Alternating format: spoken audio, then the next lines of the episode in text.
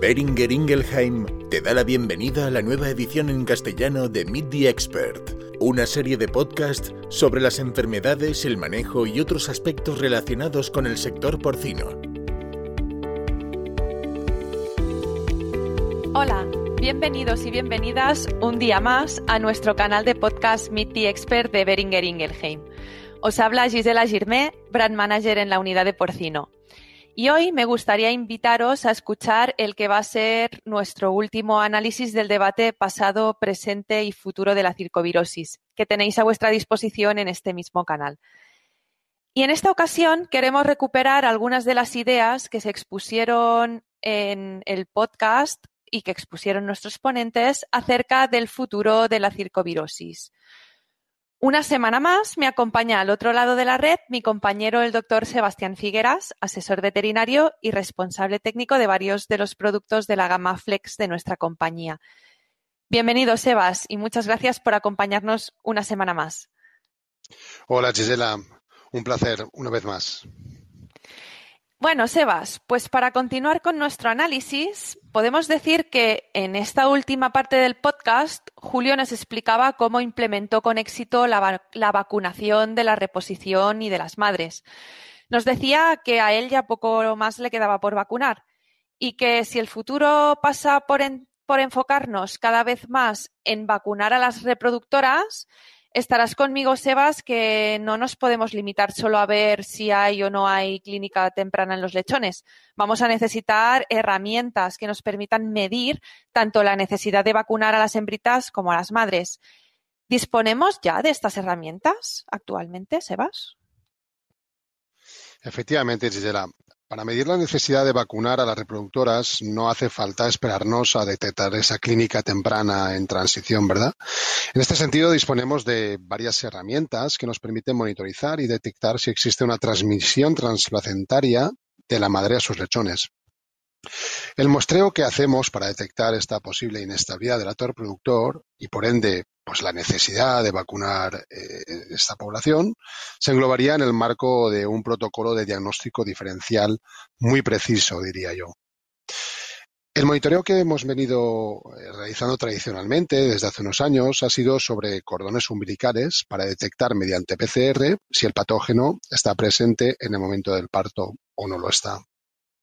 Pero actualmente estamos usando otras muestras como son las lenguas de los lechones nacidos muertos y que también estamos utilizando para otras enfermedades, por ejemplo, para PIRS, o incluso también podemos eh, utilizar los miocardios, que como sabemos es un tejido diana de replicación del virus en el feto. Y es interesante de detectar si tenemos PCV2 como potencial, potencial actor, y luego indagar en otras patologías concomitantes. Para esto se requiere de un diagnóstico muy cuidadoso, como, como bien apuntaba Kim. De acuerdo, Sebas. Y una vez asegurado que el diagnóstico se ha realizado de forma correcta y tenemos evidencias de que existe una patología compatible con circovirus, ¿cuál sería el plan vacunal a establecer en una explotación afectada? Pues mira, de cumplirse los, requisitos establecidos, entonces recomendaremos vacunar a las madres y seguir monitorizando los cordones, lo que nos permitirá no solo ver la evolución hacia la estabilidad de estas madres, sino también ajustar planes vacunales en caso de que sea necesario. En términos generales, podríamos estar hablando de un programa vacunal que incluyera dos sábanas separadas por un mes en reproductoras y una revacunación de este hato cada seis meses. Tras la segunda sábana sería ideal realizar un muestreo en torno a los cuatro meses para saber si hace falta adelantar la revacunación. Esto puede constituir, desde luego, un termómetro para poder establecer la frecuencia con la que debiéramos de revacunar a esta población. Con respecto al programa de las nulíparas, la idea es revacunarlas en cuarentena, como de hecho ya se está haciendo en la mayoría de las explotaciones, antes justo de ingresarlas en el acto reproductor. Y en lo que concierne al programa vacunal de los lechones, podría establecerse a partir de las dos semanas de vida. En definitiva, eh, la idea principal es mantener de forma regular un estatus inmunológico que sea suficientemente elevado y homogéneo, exponiendo a los animales pues bueno, pues al antígeno vacunal en toda nuestra población mediante revacunaciones frecuentes y de esta forma evitar al máximo todas aquellas subpoblaciones que se pudieran ir creando a lo largo del paso del tiempo.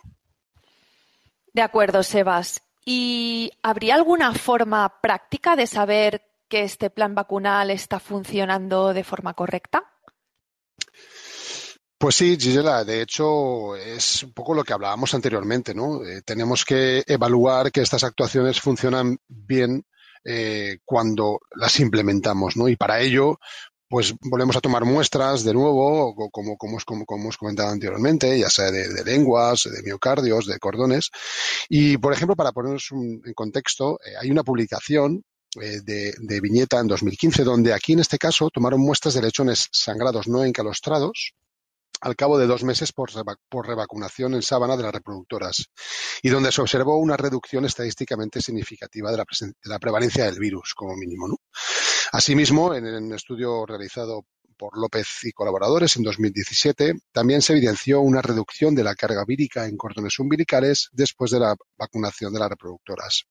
Incluso eh, nosotros realizamos una publicación en, un año más tarde donde observamos una reducción no solo de la prevalencia, sino también de la carga vírica de PCV2 en cordones umbilicales en aquellas granjas que habían sido vacunadas en sábana. Muy interesante, Sebas. Eh, Kim nos decía que la vacunación de madres funciona bien. ¿Hay publicaciones que puedan reforzar esta afirmación? Sí, precisamente los estudios de los que hablaba Luis con respecto al cuadro clínico reproductivo en unas explotaciones fueron publicados en un congreso europeo, concretamente fue el SPHM de 2018, y también se publicaron posteriormente en el número 156 de la revista Swiss. En este caso se trataba de dos granjas de reproductoras que tras un minucioso diagnóstico diferencial fueron vacunadas en sábana frente a circovirus. Los resultados técnicos de esta actuación mostraron una mejora significativa de diferentes parámetros reproductivos, donde se incrementaron los nacidos vivos, mejoró la fertilidad a 40 días y se redujeron significativamente los abortos. Y no solo en este trabajo se observaron mejoras, sino también en aquel llevado a cabo por, López y colaboradores en 2017, que también fue publicado en el número 151 de la revista Swiss, y en el cual se observó una reducción significativa del porcentaje de momificados y de nacidos muertos. Y algo que también fue muy llamativo en este estudio y bastante interesante fue eh, que se detectó mayor peso al nacimiento y al destete de aquellos lechones que procedían de cerdas vacunadas. En definitiva, como veis, existen pues, bastantes evidencias claras de, lo que comentaba Kim con respecto al buen funcionamiento de la, vacunación en las reproductoras. Mm, y de nuevo, pues yo creo comentar, creo que es importante que pues, comentar que, la, que, es imperativo, ¿no? Que, que, hagamos el esfuerzo de analizar el impacto que tienen nuestras actuaciones veterinarias en general sobre, bueno, pues los resultados productivos de las explotaciones porque esto nos permitirá ser capaces de tener el convencimiento de que la actuación eh, ha sido realmente beneficiosa y que si la repitiésemos en otra explotación con un contexto sanitario similar, podríamos obtener beneficios similares, ¿no? Obviamente, salvando las diferencias que puedan haber entre unas explotaciones y otras. Cierto, Sebas. Y nos decía además Luis que cuando pasamos a vacunar las madres, Deberíamos plantearnos tal vez el adaptar los protocolos vacunales en los lechones para evitar posibles interferencias con la inmunidad maternal. ¿Qué opinión tienes sobre esto tú, Sebas? Bueno, eh, a ver, yo, Luis tiene absolutamente toda la razón, ¿no? De hecho, Kim nos advierte de ello, en el sentido de que no todas las vacunas son iguales cuando se trata de vencer esa barrera de la inmunidad maternal. Y me parece una buena reflexión, ya que para tomar la decisión de modificar o no un programa vacunal, yo creo que es importante que como profesionales pues recabemos información para tomar esta decisión. Lo que sí que te podría decir en este sentido es que existe una publicación reciente que realizó un servidor junto con la inestimable colaboración de Kim y de Lorenzo Fraile, entre otros autores, con respecto a este tema tan interesante de la interferencia de la inmunidad maternal. Y el caso es que en este estudio se recopiló datos procedentes de más de 6.000 lechones vacunados y no vacunados frente a circovirus al destete Y se pudo concluir que con el producto utilizado en ese estudio no se observó interferencia con la inmunidad maternal, incluso en aquellas situaciones en las que la inmunidad maternal era extremadamente alta. Por lo tanto, si nos encontramos en la tesitura de tener que vacunar a las madres, en este caso concreto no habría que modificar el programa vacunal de los lechones, pudiéndolo mantener en torno a la edad del destete. Pero como digo, esto es muy importante conocerlo para cada uno de los productos. Porque no olvidemos que si nos vemos obligados a, a retrasar el momento de la vacunación del lechón hacia mitad final de transición, como algunos programas recomiendan, podríamos estar dejando una parte de lechones desprotegidos, más aún si cabe en situaciones en las que el virus pudiera estar circulando en las primeras semanas de transición. Mm, muy interesante, Sebas. Cambiando un poquito de tercio, uno de los temas que actualmente crea más, tal vez más discusión, pero más a nivel de la comunidad científica, puede ser la aparición de los nuevos genotipos de PCV2. ¿A qué se debe esta evolución del virus? Vamos a ver, eh, Gisela, es, cierto, es cierto que es un tema que, del que se habla, eh, pero yo creo que más, a nivel científico que a nivel de campo, ¿no? Pero en cualquier caso, la, evolución del virus eh, es una evolución natural que ha sucedido a lo largo del tiempo con, un virus que, pese a ser un virus ADN, tiene una capacidad demostrada de variación en su genoma. Eh, los cambios genéticos que han sucedido estos últimos años eh, en esta cadena de nucleótidos, bueno, pues ha provocado que se haya establecido una clasificación taxonómica de nuevos genotipos.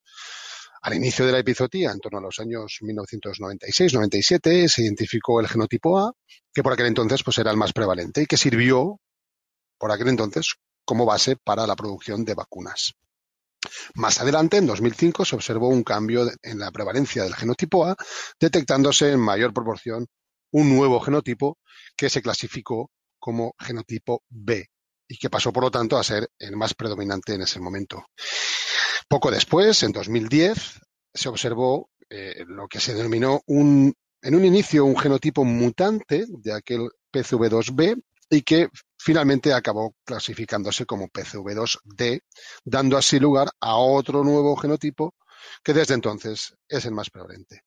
Y es importante comentarte que lo que, acabamos de, ver está referido a aquellos genotipos que están asociados con la enfermedad, porque también es cierto que han, sido identificados y de hecho se siguen identificando en la actualidad otros genotipos que no están relacionados con la enfermedad. ¿Y qué impacto podría tener la aparición de estos nuevos genotipos en la eficacia de las vacunas de las que disponemos actualmente? Pues mira, a nivel práctico podemos decir que pese a esta evolución del virus, las vacunas basadas en el genotipo inicial, es decir, PCV2A, siguen siendo hoy por hoy eficaces, habida cuenta que estos cambios genéticos tan apenas han afectado a la estructura tridimensional de la parte inmunizante del virus, es decir, de la proteína de la cápside que está codificada por la fracción ORF2.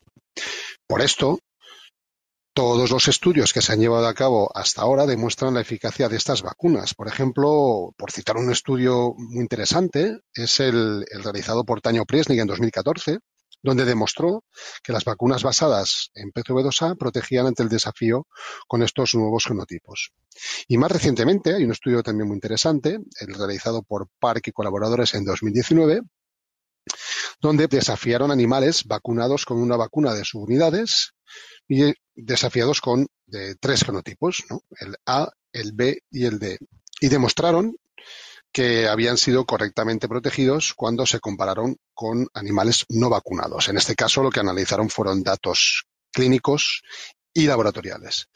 Por tanto, hoy por hoy podemos estar tranquilos con la protección que nos confieren las vacunas en este escenario con los genotipos actuales que circulan en nuestras poblaciones de cerdos. Genial, Sebas. Con lo que nos cuentas, creo que nos quedamos un poco más tranquilos. Muchas gracias por compartir una vez más con todos nosotros tus conocimientos y experiencias. Gracias a ti y a los oyentes. Un placer haber participado en esta serie de podcast y haber aportado mi granito de arena hablando de esta enfermedad tan apasionante. Un saludo. Muy bien, y con esto hemos llegado al final de este podcast. Muchas gracias de mi parte también a todos nuestros oyentes por acompañarnos a Sebas y a mí a lo largo de estas tres revisiones sobre la circovirosis, que esperemos que hayan sido de vuestro agrado. Os esperamos en próximas ediciones de Meet the Expert. Un saludo. Acabas de escuchar Meet the Expert, el podcast sobre gestión y práctica de enfermedades porcinas presentado por Beringer Ingelheim. Síguenos para estar al día de la actualidad del sector. Gracias por tu atención.